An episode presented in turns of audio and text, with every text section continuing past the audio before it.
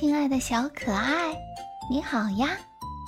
欢迎收听山河讲故事。《伊索寓言》：太阳结婚。夏天，太阳举行了婚礼，他给所有动物都发出请柬，动物们都很感激太阳，因为太阳给他们带来温暖。使它们能够生存繁衍，因此所有的动物都去为太阳庆祝。